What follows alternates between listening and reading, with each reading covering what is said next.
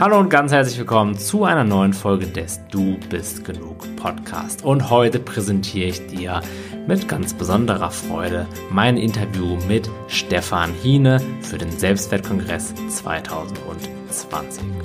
Mit Stefan habe ich über solche spannenden Themen wie Selbstvertrauen gesprochen. Wir haben darüber gesprochen, wie man sich seine ja oft auch selbst auferlegten Beschränkungen abschütteln kann und sein volles Potenzial lebt wie man sich sein Leben nach eigenen Vorstellungen erschafft. Außerdem sprechen wir darüber, wie du dir selbst die Anerkennung geben kannst und so nicht mehr so abhängig von der Liebe oder von der Zuneigung anderer Menschen bist und wie du schaffst, dass dir die Meinung anderer Menschen über dich nicht mehr so wichtig ist und du so schaffst, so zu sein, wie du wirklich bist und das im Leben zu tun, was du wirklich gerne tun möchtest. Und jetzt wünsche ich dir ganz viel Spaß und Freude mit dem Interview. Let's go. okay, ja, hallo und ganz herzlich willkommen zu einem neuen Interview für den Selbstwertkongress 2020. Heute mit Stefan Hiene und die alten Selbstwertkongresshasen, die schon länger dabei sind, kennen Stefan sicherlich schon. Also erstmal Stefan, ganz herzlichen Dank, dass du dabei bist. Freue ich mich sehr drüber. Es sind immer sehr inspirierende Interviews. Und ja, erstmal ganz herzlich willkommen. Danke, freue mich. Und was mich eigentlich mal am meisten interessiert, wenn ich Interviews mit den allen, mit allen möglichen Sprechern führe, ist, was ist gerade die eine Sache, für die du gerade besonders brennst? Was ist so die Erkenntnis, die dich in, vielleicht in den letzten Wochen oder in den letzten Monaten beschäftigt hat oder die vielleicht bei dir nochmal was, was verändert hat, eine neue Perspektive geöffnet hat? Ähm, möchtest du das mit uns teilen? Das ist immer so, ich finde das immer so spannend, so was gerade so aktuell präsent ist bei den, bei den äh, Menschen. Naja, ähm, wann kommt dein Kongress? In, naja, denk mal so vier, sechs Wochen, schätze ich mal. Okay, also ist es noch aktuell. Ja, ja, ja. Die, gut, das hat jetzt auch jeder erlebt. Ähm, und das ist das, was ähm, ich, ich würde nicht sagen, dass ich dafür brenne, aber wenn ich mir das in mir anschaue, würde ich sagen, dass das die abgefahrenste, das abgefahrenste Erleben ist, was ich seit langem hatte oder vielleicht sogar überhaupt in meinem Leben, dass ich jetzt das tatsächlich erlebe, was ich immer sage. Mhm. Also das heißt, ich habe immer gesagt, dass alles relativ ist. Also Meinungen sind relativ, Umstände sind relativ, Erfahrungen sind relativ, Gefühle und so weiter. Und die meisten Menschen sprechen da dann nur philosophisch drüber. Also philosophisch, mit philosophisch meine ich im Sinn von theoretisch, ja. Also man philosophiert dann so im Kopf und sagt, ja, ist ja alles relativ. Und jetzt kannst du es wirklich erleben. Hm. Also jetzt kannst du erleben, dass es viele verschiedene Meinungen gibt und auch Meinungen, die sich diametral gegenüberstehen. Und wir leben aber alle in der, scheinbar leben wir alle auf der gleichen Welt. Ja? Scheinbar, ja. Und jetzt gibt es die einen, die haben Angst wegen Corona und es gibt die andere Seite, die haben Angst wegen den Maßnahmen. Hm. Und die bekämpfen sich jetzt gegenseitig. Und ich sehe, dass ich in der Mitte würde ich nicht sagen, ich stehe irgendwo, weiß gar nicht, wo ich da stehe, weil ich habe keine Meinung dazu in dem hm. Sinn. Aber ich kann sehen, dass je nachdem, wo ich meinen Fokus drauf gebe, das gewinnt an Relevanz und an Bedeutung in meinem Leben. Also das ja. heißt, wenn ich mir jetzt ähm, Nachrichten anschaue über Italien, wo ich zum Beispiel gerade bin, hm. ich, ich habe es nie getan, aber ich habe ein paar Nachrichten im Radio gehört, das hat mir gereicht.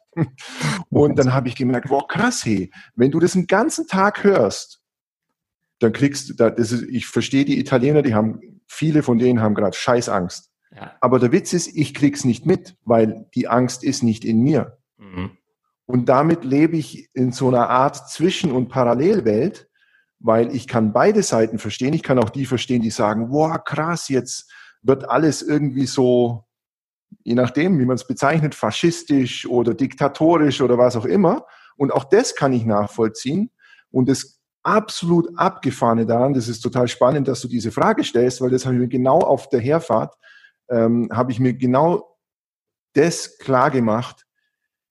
Wir haben, wir haben uns so leicht getan, die Menschen zu verurteilen. die irgendetwas zugelassen haben. Wir haben uns so leicht getan, die Generation vor uns für alles Mögliche verantwortlich zu machen. Und wir waren nicht dabei. Mhm. Und jetzt sind wir dabei. Und jetzt merken wir, wie wir strugglen damit, wie wir kämpfen damit, wie wir gar nicht wissen, was gibt's denn jetzt zu tun, ja? Die einen, also jeder haut auf den anderen irgendwie ein. So, ah, das ist meine Meinung und sagt man, ah, ich stehe zu meiner Meinung und ich sehe das aber so. Und ich merke, nein, es hängt, es liegt an dem, an der Aufmerksamkeit hier. Und je nachdem, wo die hingeht, ja. dementsprechend geht's mir und dementsprechend bin ich. Und das ist das, also für das brenne ich in dem Sinn gerade, wenn, wenn du so willst. Mhm. Ähm, weil das ist etwas, was ich mich schon oft und lange gefragt habe. Wie geht es zum Beispiel, dass Menschen, wenn ein Krieg kommt, nicht abhauen? Ja. Und ich habe mir so gedacht, ja, ich würde abhauen. Aber ich habe es jetzt gemerkt, wie das ist. Es geht irgendwann nicht mehr. Mhm. Und es geht alles viel zu schnell oder so langsam, dass du es nicht merkst. Mhm. Eins von den beiden Sachen. Und klar, das ist ein bisschen wie bei Börsenkursen. Ich weiß nicht, ob du schon mal was an der Börse gemacht hast oder ob Zuschauer schon mal was an der Börse gemacht haben oder einfach nur mal den Bitcoin-Kurs beobachtet haben. Man, Im Nachhinein ist man immer Klar. so schlau. Ja? Boah, hätte ich 2011 drei Millionen Bitcoin gekauft oder 2000 Bitcoin, das ja. hätte 2000 ja. Euro gekostet. Ja, das wäre so günstig gewesen. Ja. ja, aber 2011 hat keine Sau gewusst, wie das geht und 2013 auch noch nicht. Ja. Und das waren ein paar Freaks, zu denen hat man gesagt, ihr spinnt total. Und so ist es mit unserem Leben. Das ist das Verrückte. Im Nachhinein sind wir immer schlauer. Klar. Voll. Und das ist, das ist aber auch unser Problem, wenn wir urteilen, also wenn wir dann über andere sprechen, wenn wir über uns sprechen, dass wir im Nachhinein so tun, als hätten wir es währenddessen wissen können. Und das ja. stimmt nicht. Währenddessen bist du mittendrin und dein Job ist es, das zu erleben. Ja. Und es fehlen ja auch einfach ganz wichtige, entscheidende Informationen. Ne, du, man kann ja einfach, genau. im Nachhinein hat man viel mehr Informationen, weiß, weiß, wie sich die Dinge letztendlich entwickelt haben. Wenn du mittendrin bist, fehlt das ja aber alles. Kann ja genauso okay. sein, dass man 2011 sein ganzes Geld in Bitcoin steckt und das Ding wird irgendwie gehackt und ist komplett wertlos.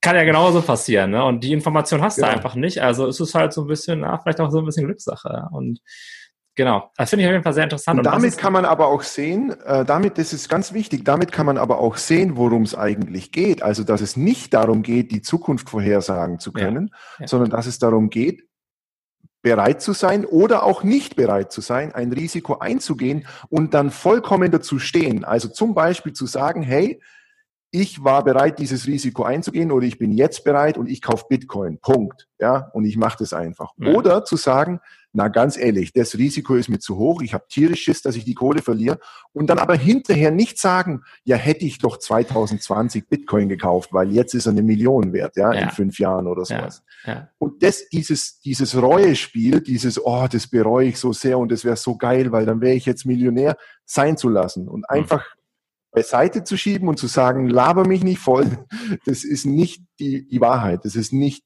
das, was tatsächlich in meinem Leben möglich ist. Ja. Es ist immer nur möglich, jetzt etwas zu tun. Ich finde das auch so spannend mit den Entscheidungen, auch mit der Vergangenheit. Ich meine, letztendlich, es gibt ja keinen Mensch, der sich bewusst schlecht entscheidet. In dem Moment mhm. kommt es einem ja so vor wie die richtige Entscheidung und deswegen treffen wir sie auch. Das ist ja in dem Moment wirklich die beste Entscheidung, die man treffen kann. Keiner setzt sich hin und sagt, so heute treffe ich mit Absicht mal so eine Entscheidung, die mir so richtig hart das Genick bricht, ne? Sondern das ist ja einfach, äh, jeder versucht ja immer sein Bestes mit den Möglichkeiten, mit den Informationen, mit den Fähigkeiten, die er jetzt genau. gerade hat. Ja, und vielleicht sieht es fünf Minuten später mit mehr Wissen, mit so ein bisschen Weiterentwicklung schon ganz anders aus, aber zu dem Zeitpunkt halt nicht. Ne? Und das ist, ist echt spannend zu sehen. deswegen macht es halt wirklich, wirklich keinen, ähm, keinen Sinn. Und da sehe ich, das sehe ich genauso wie dir, sich da, sich da irgendwie irgendwas zu bereuen, sich da selbst die Schuld für zu geben, sich irgendwie als blöd oder was auch immer abzustempeln, weil ich glaube, das machen echt viele Menschen und leiden da extrem drunter. Und ja. kennst du ja bestimmt auch von deinen Klienten, das wird dann ja auch teilweise Jahrzehnte mit durchs Leben gezogen und ist, ja. Das kenne ich auch von mir. Das ist, das ist so ein, man sagt dann, das ist menschlich, aber es ist nicht gesund. Nee. Also wir machen es halt alle, aber es ist nicht wirklich hilfreich. Es bringt mhm. nichts, die Vergangenheit zu betrauern. Äh, es bringt auch genauso wenig, die Hoffnung immer in der Zukunft zu sehen. Ähm, weil damit bist du nie hier. Und ja. das Einzige, was halt ist, ähm, wir machen es, also du hast vollkommen recht, ich sehe das genauso, dass wir, also keiner macht es irgendwie aus dem, aus dem bösen Grund oder aus irgendwie blöd, vollkommener Blödheit, sondern jeder versucht sein Bestes. Und das Einzige, was wir aus meiner Sicht untersuchen können, ist, wie sind wir drauf und woher kommt es, ja. aber nicht in dem Sinn, dass wir es erklären können, sondern nur in dem Sinn, dass wir erkennen, ach so, Moment, ich habe Gedanken, das ist die eine Geschichte, dann habe ich Gefühle, das sind Körperempfindungen, das ist das andere. Die beiden sind verkoppelt und je nachdem, was wir meine Gedanken erzählen oder wie ich meine Gefühle fühle, dementsprechend gibt es automatisierte Handlungen, die praktisch wie in Hypnose stattfinden mhm. und auf die ich gar keinen Einfluss habe. Und zwischen dem hier gibt es ein Ping-Pong-Spiel, wo sich das eine das andere bedingt und das andere das eine. Und das müssen wir auf eine gewisse Art und Weise durchbrechen, damit wir nicht mehr automatisiert durch die Gegend laufen wie Roboter. Hm. Es gibt jetzt Menschen, ja. die haben Angst davor, dass wir gechippt werden und dass das alles in einem ganz schrecklichen Zeitalter äh, endet. Der Witz ist, es ist schon so. Hm. Also, aber uns ist es nicht bewusst. Also wir denken alle noch, ja, aber wir sind doch frei. Aber wir waren nie frei, denn wir sind programmiert. Und das sind wir, wir waren schon programmiert lange bevor es Fernsehen und Internet gab nur auf eine andere Art und Weise. Und wenn uns das mal klar wird, dann ist die Frage, okay, wie kann ich mich dann deprogrammieren? Ja. Und das ist die, das, das ist die große Kunst. Ist natürlich die spannende Frage, wie kann ich mich denn deprogrammieren? Beziehungsweise, was mich vielleicht zuerst interessiert und vielleicht auch den einen oder anderen Zuschauer, was sind denn so typische Programme? Kannst du da vielleicht mal den ein oder andere, das ein oder andere Beispiel geben, dass man sich das vielleicht Boah, noch so ein da, bisschen da mehr. Oh, da, ähm, da gibt es so wahnsinnig viel. Sorry. Ja. Das, das, also ich habe äh, ein aktuelles Beispiel. Ich, ich, sind immer, ich muss jetzt irgendwas rausgreifen, ja, weil es, weil es so viel gibt.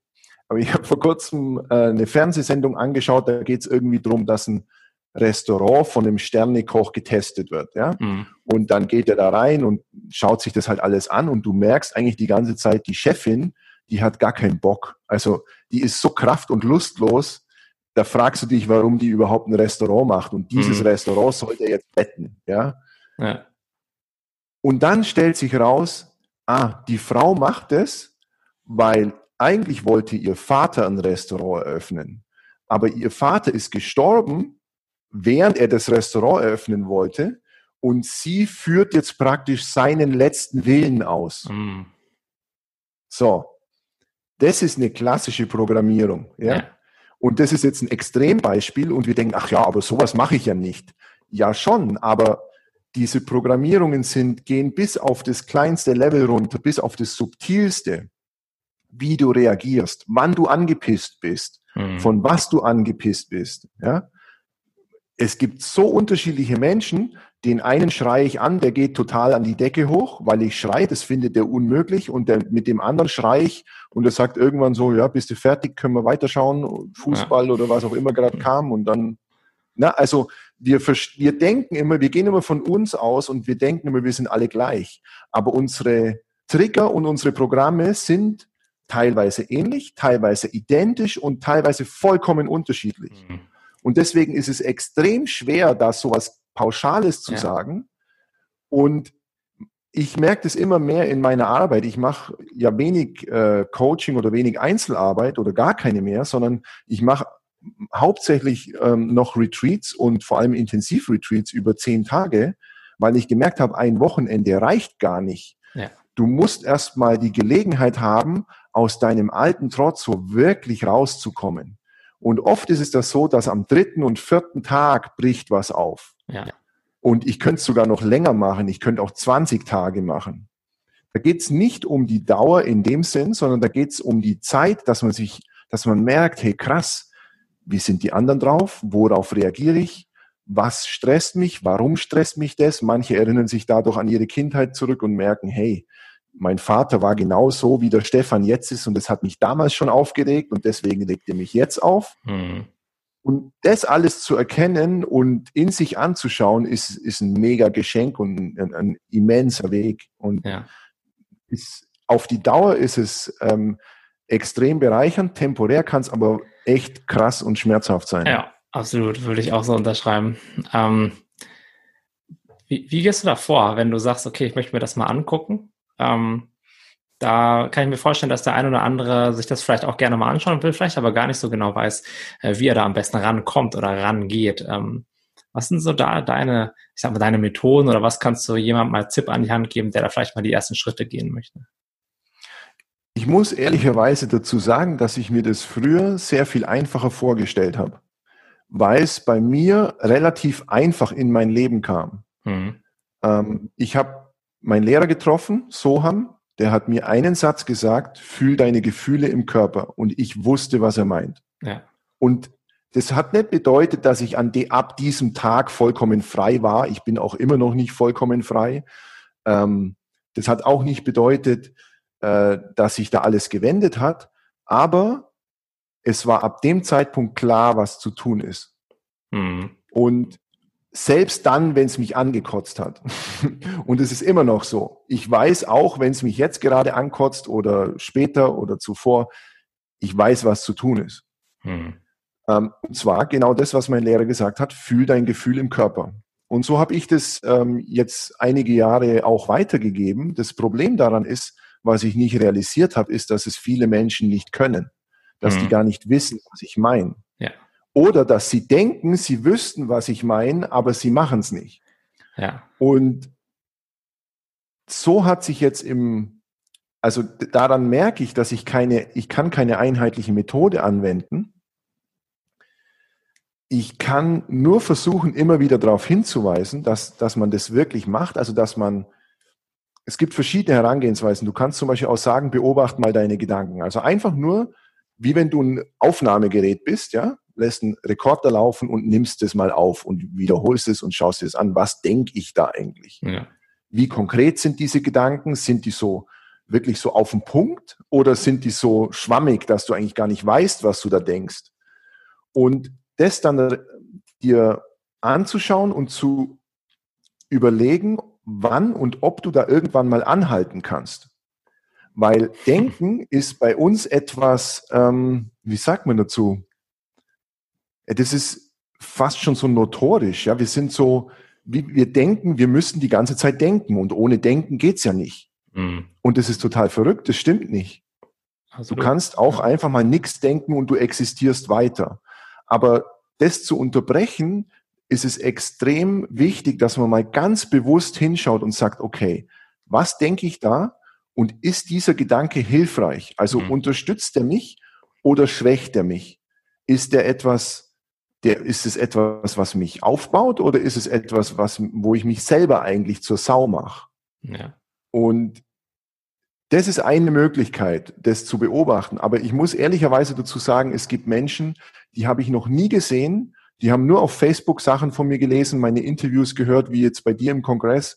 Und die schreiben mir anschließend, hey Stefan, danke für deine Interviews. Ich schaue sie hoch und runter und ich weiß, was du meinst. Und bei mir gibt es jeden Tag einen Durchbruch. Das heißt, mit denen hatte ich persönlich nie zu tun. Mhm. Und es gibt Menschen, die sind in der dritten Entbildung bei mir und bei denen fängt es an aufzubrechen. Und das, das ist das dritte Jahr und du merkst, jetzt wissen sie und verstehen, was ich meine. Mhm. Und ich habe da kein Urteil drüber mehr, weil ich habe früher immer gedacht, die Menschen sollen einmal zu mir kommen und dann ist das Ding gegessen. Das wäre mein, ähm, mein Ideal sozusagen gewesen. Aber ich habe gemerkt, das reicht lange nicht.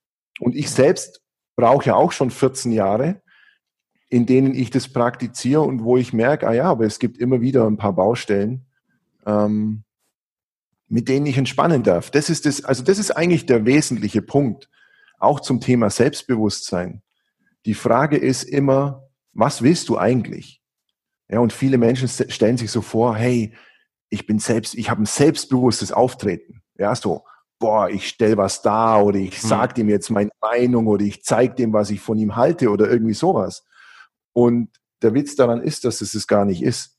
Also, dass es eher, dass es eher kon kontraproduktiv ist und sogar das Gegenteil von echtem Selbstbewusstsein. Und echtes Selbstbewusstsein entspringt dir auf eine so positive Art und Weise, da bist du nicht unbedingt happy. Aber ich sage ein Beispiel. Ich bin gerade kontrolliert worden. Ich bin, ich muss mit dem Auto durch die Fußgängerzone hier fahren, aber ich bin falsch gefahren. Ich mhm. hätte es anders, andere Richtung fahren müssen. Und da standen zwei Polizisten auf dem Marktplatz und das jetzt während Corona und so weiter, ja, die mit Mundschutz, ich keinen. Ähm, und dann war ich einfach nur ganz normal. Ich, ich war nicht im Konflikt mit denen, ich war nicht im Widerstand. Und ich war in dem Sinn nicht selbstbewusster. Ich sage, so, denen zeige ich es jetzt und denen erkläre ich, ich bin hier der Stefan und ich kann ihnen sagen, dass ich hier durchfahren darf, sondern ich habe einfach halt gesagt, hey, was habe ich falsch gemacht oder wo liegt das Problem? Und das ist viel menschlicher. Und dann, und die waren total gechillt. Ich habe keinen Strafzettel bekommen, nix. Die haben einfach gesagt, ja, war halt der falsche Weg, nächstes Mal halt den anderen nehmen. Ne? Mhm. Ja. Und dann gibt's plötzlich keine Probleme mehr, aber das kann sich der Typ hier oben nicht vorstellen, der sagt, boah, du musst selbstbewusster auftreten, du musst auf die Kacke hauen. Musst du gar nicht. Ja. Würdest du sagen, das hat was mit Kon also es hört sich für mich so an, als wäre das viel so mit Kontrolle loslassen zu tun. So, weil der, der Denker denkt ja oft, hey, ich muss jetzt jede Situation im Griff haben, ich muss genau wissen, was ich sagen muss, ich muss genau wissen, was ich tun muss. Und sich einfach zu erlauben, vielleicht auch ab und zu einfach mal nicht zu wissen und aus der Intuition heraus einfach, dass, dass das Richtige sowieso schon passieren wird. Ähm, das ist auf jeden Fall auf meinem Weg gerade so ein ganz zentrales Thema, immer mehr ja. dieses Vertrauen gehen, immer mehr diesen Wunsch nach Kontrolle loszulassen. Das ähm, macht das Leben wirklich einfacher. Und ich habe genau ähnliche Erfahrungen gemacht wie du, dass dann auf einmal Dinge, die vorher total anstrengend mir vorkamen, dann einfach so laufen. Ja, oder dass sich Probleme zum Beispiel auch einfach in Luft auflösen, finde ich ganz, ganz, ganz interessant zu sehen. Je weniger wir, ne, genau wie du sagst, in den Widerstand gehen, desto einfacher passieren Dinge einfach. Das cool. Voll. Das also sehr, sehr das ist der Du hast damit das wichtigste Stichwort gegeben. Ähm, man kann das auf verschiedene Arten bezeichnen. Es ist, die Begriffe selbst sind immer schwierig, weil jeder Mensch eine andere Vorstellung davon ja. hat. Je nachdem, wie vorbelastet wir mit dem Begriff sind, desto eher ordnen wir den falsch ein. Ja? Mhm. Und du kannst es als Demut bezeichnen, als Hingabe. Das sind aber, das ist nicht das, was ich mir darunter vorgestellt habe. Weil was ich mir darunter vorgestellt habe, war gegen mein Ego. Ja, also mein Ego hat gesagt, na, aber du willst ja jemand darstellen und du willst ja mhm. besonders sein. Du willst dich nicht klein machen. Gemerkt, so. Demut, genau, genau. Ja. Und Demut und Hingabe bringt dich aber in deine Größe. Das ist das Verrückte daran. Also das ist genau das Gegenteilige, weil, wie gesagt, also ich habe mich da jetzt demütig, könnte man sagen, dem Polizisten unterworfen, habe gesagt, ja, sorry, tut mir leid, ich wusste es nicht besser und so. Und die haben gesagt, ja, cool, dann fahr halt weiter. Ja. Und das ist genau das Gegenteil also von dem, was wir denken, dass es ist, nämlich, dass wir dann anschließend klein gemacht werden und dass die anderen nochmal draufhauen. Mhm. Ähm, Demut und Hingabe sind die, sind die Kernpunkte auch für Deprogrammierung. Ja, gen genau das, dass man sagt, hey, ich steige mich jetzt nicht rein, ich lasse es einfach zu, auf mich zukommen und eine Hilfe könnte zum Beispiel sein, ich versuche mal so, mich in den anderen rein zu versetzen. Und was würde ich machen, wenn ich Polizist wäre? Ja, da würde ich den auch ansprechen und würde sagen, hey, du fährst hier gegen die Einbahnstraße, ja. was soll das? Ja? Ich hatte das schon vor, weiß nicht, 20 Jahren oder 25 Jahren, als ich noch ein Handy hatte, bin ich mal mit Handy am Ohr verbotenerweise Auto gefahren. Ja? Mhm. Ein Polizist hat mich aufgehalten und der hat gesagt, ja, weiß nicht, 30 Euro Strafe, wollen Sie jetzt zahlen oder Überweisung? Und ich so, ja klar, ich zahle sofort, mein Fehler, scheiße gebaut. Ja? Und er war total überrascht. Der hat gesagt, ja, äh, okay, so, so einsichtige Typen hat er selten. Gibt's selten. Ja. ja, aber okay, es ist halt das Gesetz, ja. Da kann ich jetzt dagegen sein und mich sträuben und mich wehren und sagen, oh, das ist ja alles furchtbar hier, scheiß Gesetze. Oder ich kann halt sagen, naja, ich habe es ja gewusst und ich hätte mir auch eine Freisprecheinrichtung äh, einbauen können oder ja. einen Kopfhörer ja. nehmen, aber ich habe es halt nicht getan. Und jetzt bin ich dran und jetzt zahle ich halt die 30 Euro oder was es war. Und die sind, also meistens ist es so, dass, dass Menschen, die dann einsichtig sind und das halt auch zugeben können, dass, dass es bei denen viel leichter läuft und viel unbeschwerter und gar nicht das ist, was man, was man denkt, dass man sich da jetzt unterwirft und so, ja. Ja, dieses dagegen ankämpfen, strampeln, Widerstand leisten, das bringt ja wirklich, in der Sache bringt es einen nicht weiter, außer dass es super viel Energie verschwendet, voll viel ja. so negative Energie freisetzt, ja, und wenn ja. das unbewusst passiert, ist es, ja, ist es einfach, ist einfach überhaupt nicht produktiv. Also, sehe seh ich ganz genauso. Ja. Was ist eigentlich deine, ähm, also ich, ich frage das gerade viele, ähm, viele Interviewpartner, äh, was ist deine Meinung oder deine Erfahrung mit dem, ich sage jetzt mal, mit dem Gesetz der Anziehung? Ja, auf der einen Seite sprechen wir über Demut, sprechen wir über Hingabe, sprechen wir über Präsenz, über Akzeptanz, dass wir das so sein lassen äh, sollen, wie es ist. Und gleichzeitig gibt es ja auch die Möglichkeit, seine Gedanken bewusst zu in eine bestimmte Richtung zu lenken, ne, den Fokus darauf zu richten, wo wir am Anfang waren, vielleicht darauf zu richten, was wir gerne haben möchten, anstatt auf das, was wir mhm. nicht haben möchten. Es gibt die Möglichkeit, ähm, sein Leben so zu gestalten, wie sich das für einen gut anfühlt, wo zumindest vielleicht der Kopf meint, dass das äh, die, die richtige Sache wäre. Was ist da bei dir so die Balance zwischen diesem sich, sich hingeben, Dinge passieren lassen und zwischen diesem etwas planen, Ziele haben, ähm, sich ein Leben, sich Lebensumstände zu erschaffen, die ja, die einen zu, nicht, ich will nicht sagen zufrieden machen, aber die man sich wünscht. Was, wie, wie handhabst du das ganz persönlich? Das ist eine geile Frage, weil ich glaube, dass da viele Menschen damit äh, sehr im Konflikt sind. Weil es sind ja vom Prinzip her hast du die zwei wesentlichen spirituellen Richtungen angesprochen, die es gibt. Ja, das eine ist Manifestation, das andere Hingabe. Ja. Ähm, ich habe mit Manifestation anfangs keine guten Erfahrungen gemacht, weil ich wollte so viel. Mhm. Und ich wusste gar nicht, warum ich wollte. Und das ist, glaube ich, das Problem, das viele Menschen haben, die viel wollen. Die Frage ist, du musst erstmal untersuchen, woher kommt dieser Wille. Ja. Und erst wenn du das ganz, ganz ehrlich untersucht hast und, und wirklich sagen kannst, hey, der Wille ist total pur, das ist ein vollkommen purer, reiner Wunsch, dann kannst du sagen, okay, und jetzt manifestiere ich. Mhm. Und ich glaube, dass es viele Menschen, also einige Menschen gibt, die das so können und bei denen es genauso funktioniert. Ich habe das Gefühl, es sind sehr viele junge Menschen dabei, die nicht so stark programmiert sind, mhm. die schon früh ihren eigenen Weg gehen, die damit gar keine großen Probleme haben und bei denen das eben nicht aus dem Widerstand kommt. Ja. Und bei ganz vielen ähm, in meiner Generation oder auch älter, ist, kommen viele Wünsche aus dem Widerstand. Es mhm. gibt aber auch bei den Jungen. Also das, das, kann, man nicht, kann man nicht so genau aufteilen, aber es ist ein bisschen das, was ich beobachte, ähm, dass wir schon sehr oft dazu neigen, uns im Widerstand zu dem, wie es jetzt ist, etwas zu wünschen. Ja. Und wenn du das manifestieren willst, scheiterst du gnadenlos. Ja.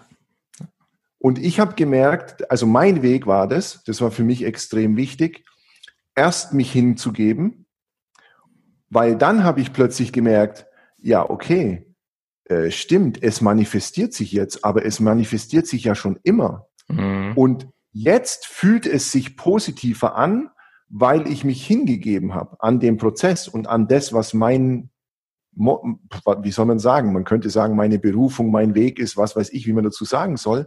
Aber der ist, das ist alles so mühelos wo ich mir also nie Gedanken mache und nie im Widerstand bin, wo ich denke, ach scheiße, jetzt muss ich heute schon wieder Retreat geben oder jetzt mhm. muss ich mhm. schon wieder ein Interview machen oder jetzt muss ich einen Text schreiben. Nix von dem, gar nichts. Ja. Und da, das ist auch ein ganz guter Gradmesser, den jeder, der jetzt zuschaut, wenn, wenn er sich fragt, ja, aber Stefan, du musst doch bestimmt auch Dinge machen, die dir wehtun oder die du nicht so gern machst. Und sage ich ganz ehrlich, nee. Oder zu 99 Prozent nein. Mhm. Und wer das von sich behaupten kann, ist auf einem super guten Weg und der kann manifestieren ohne Ende. Aber er merkt dann auch sehr schnell, dass es relativ wird. Ja, also dass dieser Druck und dieser Wunsch manifestieren zu können nachlässt mit der Zeit, mhm. weil man merkt, es passiert ja sowieso alles für dich. Ja. Und da gibt's ein total schönes Zitat von Jim Carrey, was ich jedem nur ans Herz legen kann. Und der sagt, er wünschte, jeder Mensch könnte erfolgreich und berühmt sein, damit er sehen kann, dass es das auch nicht ist. Ja. ja.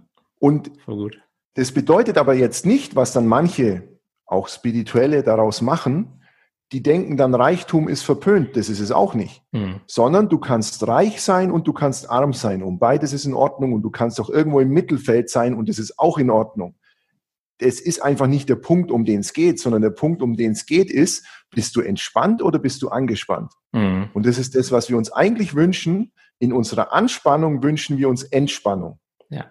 Und das ist auch das, was man sich wünscht, wenn man sagt, hey, ich hätte gerne ein bisschen mehr Selbstwertgefühl, ja, ein bisschen mehr Selbstbewusstsein und ich würde gern zu mir stehen können. Das ist das, was du dir wünschst. Du wünschst dir Entspannung in mhm. einer angespannten Situation, wo du merkst, wow, krass, jetzt komme ich hier unter die Räder. Ich fühle mich nicht so wirklich wohl in der Situation. Ich habe nicht das Gefühl, dass ich hier die Kontrolle noch habe. Und jetzt wünsche ich mir, dass ich selbstbewusster auftreten kann, um, um den anderen mal zu zeigen, wo es lang geht. Ja. Das ist eine Variante. Die andere Möglichkeit wäre zu sehen, boah krass, ich bin an einem Ort, der mir gar keinen Spaß macht und ich bin mit Menschen zusammen, auf die ich gar keinen Bock habe. Vielleicht sollte ich woanders hingehen. Und mhm. das ist eine Gratwanderung, also das ist auch so eine klassische Frage, die, die ganz oft kommt, die mir ganz oft gestellt wird. Ja, aber wann soll ich gehen und wann soll ich bleiben? Und das kann dir keiner beantworten, ja. sondern das ist ja das Abenteuer deines Lebens. Das ist ja der Witz, dass du das selbst herausfinden musst. Ja. Das bringt nichts, wenn das dir irgendein Lehrer oder Coach sagt und sagt, ja, hey, jetzt musst du gehen, jetzt musst du bleiben, sondern das ist das Krasse, dass du das selber herausfinden kannst und wie du vorhin schon gesagt hast, immer mehr diese Intuition entwickelst, aber nicht, weil du so hart dran arbeitest, sondern weil du sie durchkommen lässt. Mhm. Also weil du merkst, ach, ich weiß es ja eigentlich. Ich handle zwar noch dagegen und ich gehe doch wieder zu meiner Schwiegermutter, aber ich wusste es ja vorher schon. Ja, ja. Bei mir kommen die Schwiegermütter immer so schlecht weg, weg die armen Schwiegermütter, aber. Ich glaube, jeder weiß, was damit gemeint ist. Das ist ein gutes Beispiel. Ne? Ja. Es sind immer nur Beispiele. Und das ja. ist das Wichtige eben, dass du nicht, dass man sich nicht an diesem Beispiel aufhängt und sagt, oh, was hat der mit den Schwiegermüttern, sondern dass man das als Beispiel für sein Leben nimmt, wo bin ich im Stress? Was, was strengt mich so sehr an, dass ich eigentlich gar keinen Bock drauf habe, aber ich mache es jeden Tag wieder? Mhm. Kann bei vielen ist es auch die Arbeit, ja, die, wo ja. man für einen Arbeitgeber arbeitet, wo man sagt, ja, aber ganz ehrlich, wenn ich ganz ehrlich bin, habe ich keinen Bock drauf. Ja.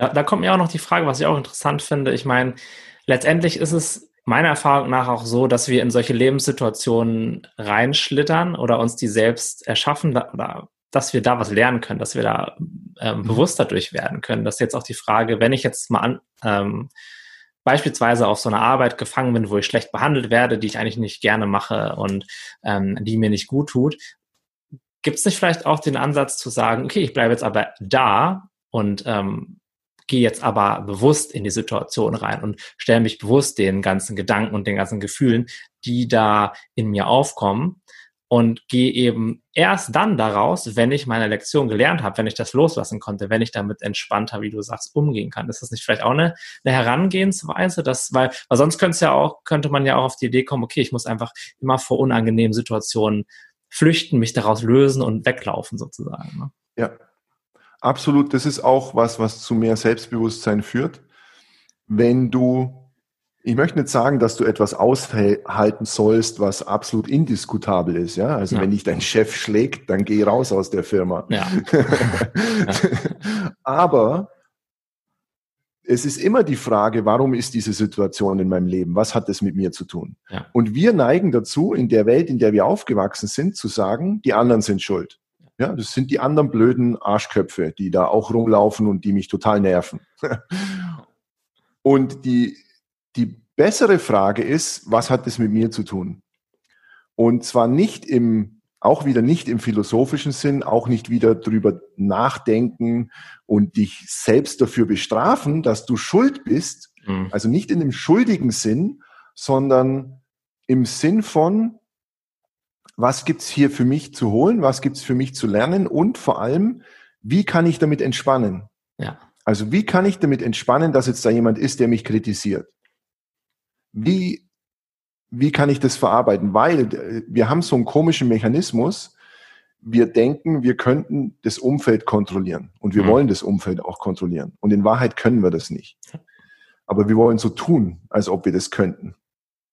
Und ähm, da passiert tatsächlich das, dass wir vor so Dingen wegrennen und viel zu früh abhauen und dann kommt die Situation wieder, nur ja. anders.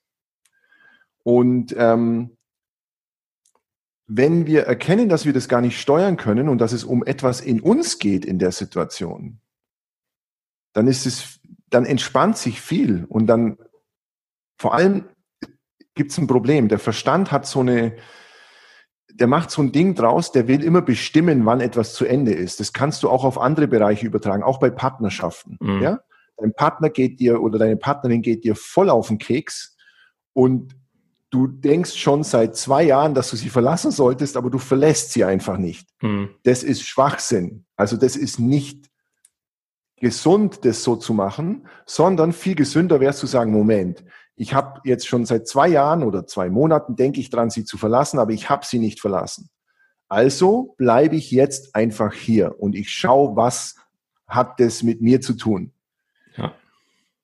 Weil der Kopf will so voreilige Schlüsse ziehen. Ja? Der, der, der denkt, boah, das ist zu Ende und so gehst du nicht mit mir um und so behandelst du mich nicht und ich bin raus hier und lass mhm. mich in Ruhe. Und das ist kein echtes Ende. Ein echtes Ende von einer Partnerschaft und von einem Beruf ist absolute Klarheit. Da gibt es keinen Widerstand mehr. Das ist nicht so, dass du dann dran denkst, dass der doof ist und ob der dir was getan hat und dass man sich so nicht aufführt, sondern ein echtes Ende ist, es ist zu Ende, ich habe keinen Bock mehr, ich, ich, ich, bin einfach weg, ich denke gar nicht mehr dran, dass mhm. ich noch da sein sollte. Ist das dann das Zeichen, dass, dass die Lektion gelernt wurde? Kann man das so ja, interpretieren? Voll. Ja, absolut, hundertprozentig. Okay. Also und es kann natürlich auch das andere eintreten, dass du dann noch tiefer in diese Beziehung eintauchst, also zum Beispiel auch in der Arbeit, dass du deine Lektion gelernt hast und dann bleibst du. Mhm. Und dann wird es viel schöner, weil ja. es eben mit dir zu tun hatte und dein Widerstand in dir ist jetzt weggebrochen und du kannst in deiner Aufgabe aufgehen. Und du musst nicht unbedingt kündigen und selbstständig werden, sondern du kannst es einfach in dem Job leben. Ja, das ja. weiß man vorher aber nicht. Das, ja. Keiner ist dieser Hellseher, der sagen kann, ja, wenn du das jetzt machst, dann wirst du im Job aufblühen. Es kann beides sein. Entweder verlässt du die Position oder du mhm. blühst auf. Eins von beiden. Ja. Ja. Und was du auch vorhin schon angedeutet hast, das finde ich auch sehr spannend, dass ähm, wenn wir es aber in dem ersten Job nicht auflösen, uns nicht damit beschäftigen und dann uns selbstständig machen, dann wird uns die Situation auf eine andere Art und Weise auch in der Selbstständigkeit wieder über den Weg laufen. Das ist, glaube ja. ich, fast schon so ein, so ein Gesetz, oder? Da, also da gibt es so viele, die sich selbstständig gemacht haben, weil sie gedacht haben, sie haben keinen Bock mehr auf ihren Job. So ja. viele, ja. die jetzt alle merken, mm, ist doch nicht so geil. Ja, ich, mhm. bin, ich bin eigentlich vor was weggelaufen. Ja. Und es, äh, es gab früher, also die Beispiele gibt es immer noch, aber früher konnte man das ähm, im anderen Bereich auch verfolgen. Da war das Thema, äh, viele würden gern in der Gemeinschaft leben. Mhm. Ja, und da haben sie Communities gegründet und weil sie gedacht haben, die sind freier und haben dann gemerkt, ja, aber wir haben uns alle selber mitgenommen. Ja. Und ich habe gedacht, ich verlasse verlass meinen Arsch zu Hause, meine Frau oder mein Mann oder wen auch immer oder meine Kinder und gehe oder auch meine Eltern und mein, mein anderes Umfeld und ich gehe jetzt in die Community und da wird alles Friede, Freude, mhm. Eierkuchen. Und dann haben sie gemerkt, nee, da gibt es neue Arschlöcher. Ja. Ja, und das ist, das ist mit dem, mit dem Job genau absolut das Gleiche. Mit Reisen auch, ähm, ne? Ja, wo, wo ich habe so viele Beispiele, wo Leute gedacht haben, boah, Weltreise, ja. das ist es jetzt. Ja. Oder digitaler Nomade. Wenn ich das, ja. wenn ich, wenn ich auf Bali arbeite, dann, ja. Bei manchen funktioniert das, gar keine Frage, und die leben auch glücklich und, und sind total happy damit. Aber bei ganz vielen ist es so, dass sie diesen, diesen Wunsch nicht erkannt haben. Sie haben gedacht, dass der Wunsch ist, auf Bali zu arbeiten und sie haben nicht verstanden und bei sich selbst genau nachgeschaut, dass der eigentliche Wunsch, der dahinter steckt, die Entspannung ist. Ja. Und Entspannung ist immer möglich, in jeder Situation. Das ist das Verrückte daran. Das können wir uns aber nicht vorstellen und wir wollen, also viele Menschen wollen das nicht üben. Ja. Die wollen mit dem, mit der Situation im Widerstand bleiben. Und, Wie kann man es denn ähm, üben? Was sind denn so deine, also du hast, wir haben am Anfang darüber gesprochen, das Gefühl zu fühlen im Körper. Ja. Gibt es da noch andere ähm, Ansätze oder ist es einfach so das Ding? Für mich ist das das mächtigste Instrument, ja. wenn man es wenn man es kann oder wenn man es versteht, wenn man es weiß anzuwenden, ist es das absolut mächtigste Instrument in dem Moment, wo du angespannt bist, in die Anspannung in deinem Körper hineinzugehen die Gedanken dürfen weiterdenken, aber du musst sie nicht mehr wichtig nehmen. Ja.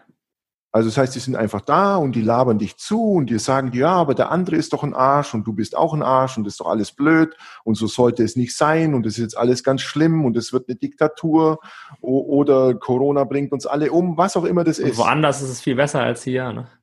Genau, genau. Ja. Wäre ich doch in Schweden gewesen. ja. Und dann in den Körper zurückzugehen oder überhaupt das erste Mal in den Körper zu gehen und zu schauen, wo ist denn diese Anspannung?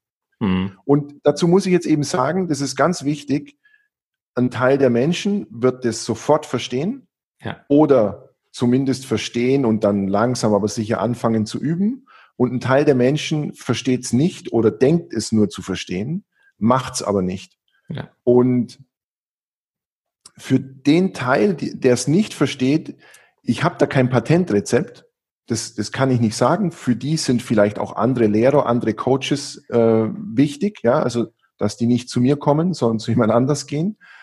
Ähm, und manchmal ist es oder oft ist es auch so, dass sich diese Wege und diese Tipps und Ratschläge erst in einem im Retreat zum Beispiel bei mir ergeben. Mhm. Und das kann ich vorher nicht wissen. Also da habe ich nicht meinen Zehn-Punkte-Plan, den ich im Retreat ablese und dann sind alle zufrieden, mhm. sondern das ergibt sich im persönlichen Kontakt, wo ich merke, ah, da ist der Widerstand und ich, ich mache dann Sachen im Retreat, da habe ich nie gedacht, dass ich die jemals machen würde. Ja? Hm.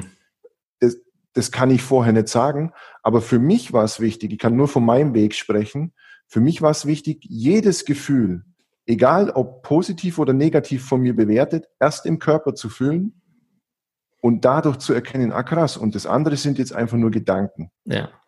Und das ist kein, ähm, also ich will das nicht so als, als eine Methode verkaufen, wo man innerhalb von zwei Tagen durch ist oder irgendwie sowas, sondern wie gesagt, ich bin 14 Jahre äh, damit beschäftigt und es gibt für mich nichts anderes mehr zu tun.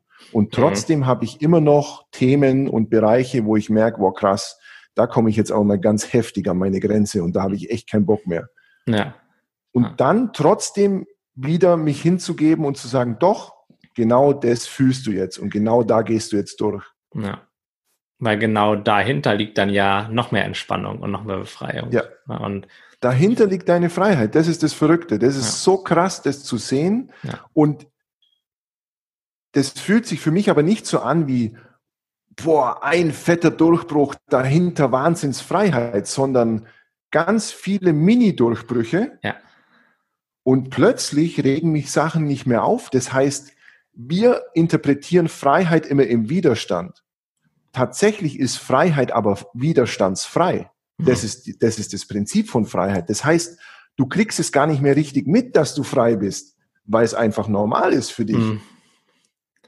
Und wenn du dann mal so eine Erinnerung an die Vergangenheit hast, wie es vielleicht noch vor einem halben ja. Jahr oder vor ein paar Monaten war, dann denkst du, okay, ja. ist schon ein Kontrast da. Und ja, kann ich auch genau. sehr gut, kann ich auch sehr gut nachvollziehen. Das ist cool. Ja. Total. Ja.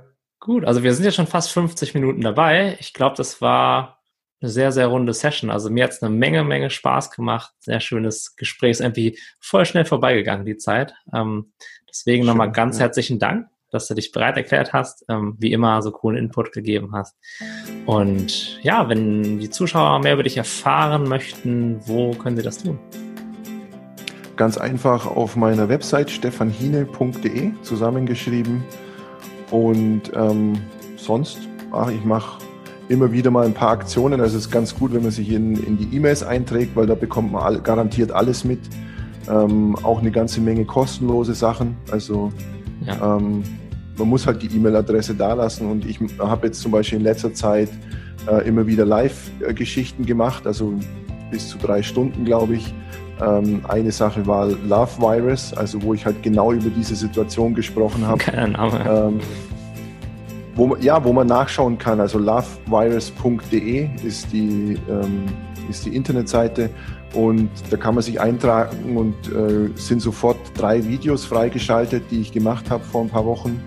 Und vielleicht kommen da auch neue Sessions. Ähm, aber auf jeden Fall über E-Mail ist man am besten auf dem Laufen. Ja, cool, dann verlinke ich das hier noch unter dem Interview.